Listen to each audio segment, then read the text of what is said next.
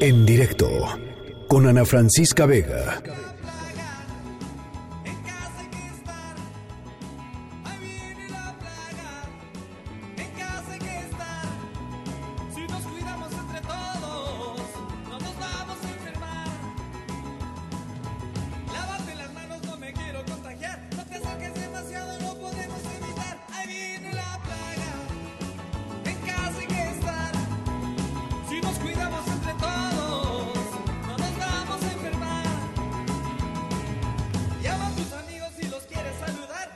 Bueno, em, pues eh, hemos platicado aquí mucho sobre algunos de los eh, gremios que están siendo pues más afectados por esta eh, eh, emergencia sanitaria y sobre todo las consecuencias económicas que tiene esta emergencia sanitaria. Y platicábamos hace no mucho tiempo sobre pues todo el medio mm, artístico, el medio de cinematografía. Y bueno, hoy eh, hoy queremos hablar sobre teatro y sobre lo que está pasando con los teatros de nuestro país, con la gente que se dedica a hacer teatro, que, es una verdadera vocación en un país como en México en donde la gente no va mucho al teatro. Y la verdad es que, pues imagínense ustedes, son espacios en donde pues hoy están cerrados y además el futuro es realmente incierto porque en qué momento vamos a poder regresar a una sala de, teatro eh, todos juntos, pegaditos, ¿no? Eh, eh, en medio de, pues, de esta cantidad importante de incertidumbre. en la línea telefónica está Oscar Carnicero, él es director de la Teatrería, un proyecto padrísimo de teatro ahí en la colonia Roma y tesorero además del Colegio de Productores de Teatro. Oscar, me da mucho gusto saludarte. ¿Cómo estás? Muy bien, tú, Ana. Estoy contenta de tenerte y de poder platicar con, contigo y que la gente escuche un poco cuál es la visión de, pues, del gremio eh, teatral en México, de los productores de teatro en esta, en esta crisis importante y la petición. Eh, eh, la, la, pues el, llamado de ayuda que hacen a los a los a los a los tres órdenes de gobierno, ¿no?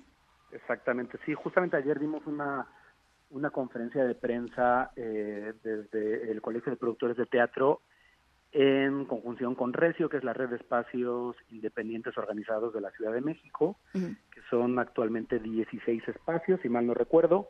Eh, y bueno, hemos trabajado, somos asociaciones hermanas, hemos trabajado mucho trabajando en, en, este documento que ayer que ayer publicamos y que básicamente este, este, documento que ayer publicamos lo hemos estado hablando mucho con las autoridades, hemos tenido eh, muchas reuniones vía Zoom, que es lo de hoy, con autoridades tanto federales como con autoridades locales.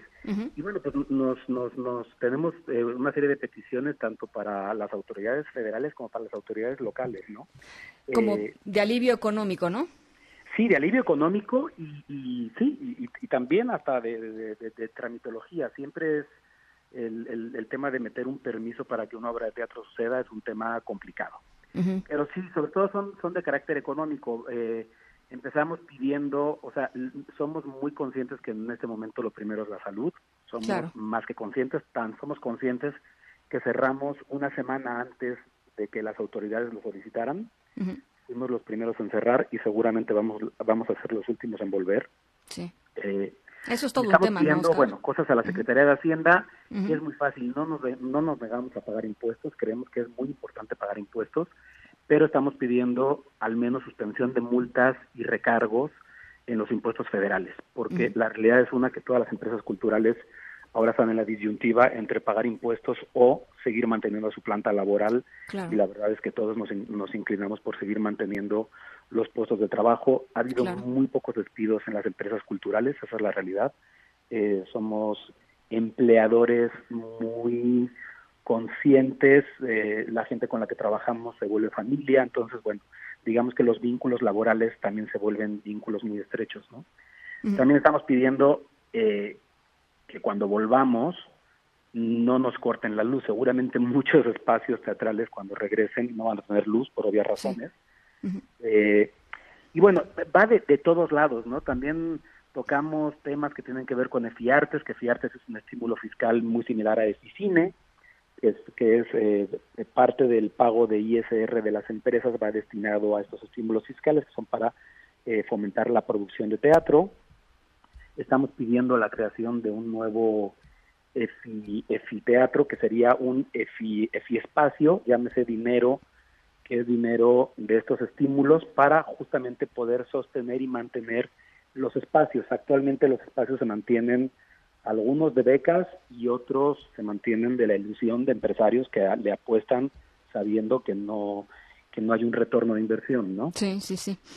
Eh, eh, eh y bueno, estamos también teniendo muchas conversaciones con la Secretaría de Cultura de la Ciudad de México, que además es la capital cultural de América, y el año que viene está planteado que sea la capital cultural de Iberoamérica, y una capital cultural sin teatro, pues no es capital cultural.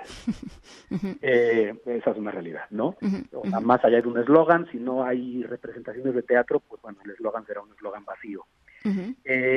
y estamos solicitando créditos a, tanto a las autoridades eh, federales como locales. Nosotros, eh, como colegio, particularmente, yo personalmente he tenido conversaciones con el licenciado Acabani, que es el secretario de Economía de la Ciudad de México, Así es. solicitándole créditos. De ninguna manera estamos pidiendo ni queremos, porque somos muy conscientes, ni estamos pidiendo subsidios, ni estamos pidiendo que nos regalen absolutamente nada. Lo único que estamos pidiendo son cierto tipo de créditos para las empresas culturales que oscilan entre los 200 mil y los 4 millones. ¿Y cuánto y, cuál ha sido la, respuesta de, la, de las autoridades, Oscar? Supongo que variada, pero pero ¿cómo la resumirías? Es variada. Mira, hemos tenido, como, como te digo, Zooms con muchas autoridades. Tuvimos la semana pasada con Marina Núñez, que es la subsecretaria de, Cultura Federal, con Lucina Jiménez, que es la directora del, del, de Bellas Artes. Eh, hemos tenido muchas, muchísimas con Alfonso Suárez del Real, que es eh, el secretario de Cultura de Ciudad de México, con el licenciado Acabani, que es el secretario de, Economía. Entienden perfectamente lo, lo, frágil del sector, porque es un sector muy frágil, pero somos un sector que damos trabajo a muchísima gente. Claro. Eh, por ejemplo, echábamos números el otro día y simplemente los espacios de recio, que son los teatros que pertenecen a esta red, le damos trabajo directo a 400 personas. Pero después, los espacios per se, todas las compañías de teatro que se presentan en cada uno de nuestros espacios, todos los productores, podemos hablar que la, la, la cantidad de trabajo que se le da a personas, tanto directa como indirectamente, al cabo del año, deben de ser 8, 9 mil, 10 mil personas. Impresionante. muchísimo, muchísimo, Impresionante. Eh, es además un momento, Oscar, eh, supongo que eh, coincidirás, muy incierto para ustedes porque, como tú decías al inicio, fueron los primeros que cerraron y probablemente serán de los últimos que vuelvan a abrir porque las recomendaciones, por lo menos de aquí a que salga una vacuna contra el COVID-19, va a ser continuar con la sana distancia en cualquier ámbito, aunque se vayan abriendo cosas en la vida, este, pues habrá, habrá pues que tomar pues casi permanentemente estas medidas. Eh, y para ustedes eso es, pues, pues prácticamente imposible o difícil, digámoslo así. Sí, es, es, es muy difícil porque, bueno, eh, evidentemente, y además cuando regresemos va a haber una cuestión que todavía no hemos establecido con las autoridades, que es la cuestión sanitaria. ¿Cómo van a volver los espacios? Eh, ¿Cuál va a ser las características para que la gente pueda acceder a un espacio público? Eh, van a tener que tener, o sea, todavía no sabemos, ¿no? Ya hay casos de teatro que están abriendo en el mundo, por ejemplo, en Taiwán hoy anunciaron la apertura de teatro y, y solamente están permitiendo 100 personas en el público, una butaca ocupada, tres vacías. Se le están tomando, se le está tomando la temperatura a cada persona que ingresa a la sala. Los programas de mano ya no son impresos, son un código QR para que tú lo escanees con tu celular y ya no tengas que tocar absolutamente nada tienes que entrar con cubrebocas y te hacen, te escanean tu identificación para que en todo momento se sepa quién estuvo sentada en qué butaca y poder hacer un rastreo en caso de que suceda un contagio. O sea, muy impresionante. Es, inviable, o sea, es verdaderamente es inviable y mata, mata el espectáculo. Muy impresionante. Eh, Oscar, pues eh, mira, vamos a continuar con este tema, vamos a, llamar a las autoridades para ver cuál es un poco la recepción eh, por, ese lado, pero sí queríamos ponerlo sobre la mesa porque de pronto hablamos poco sobre cultura, ¿no? En, medio de estas contingencias, aunque consumimos mucho, ¿no?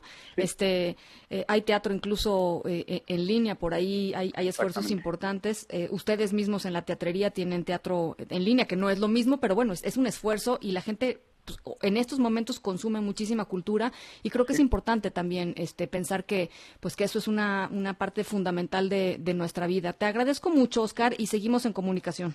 Gracias. Un abrazo. Chao. Oscar Carnicero, eh, director de la teatrería y tesorero del Colegio de Productores de Teatro. En directo con Ana Francisca Vega.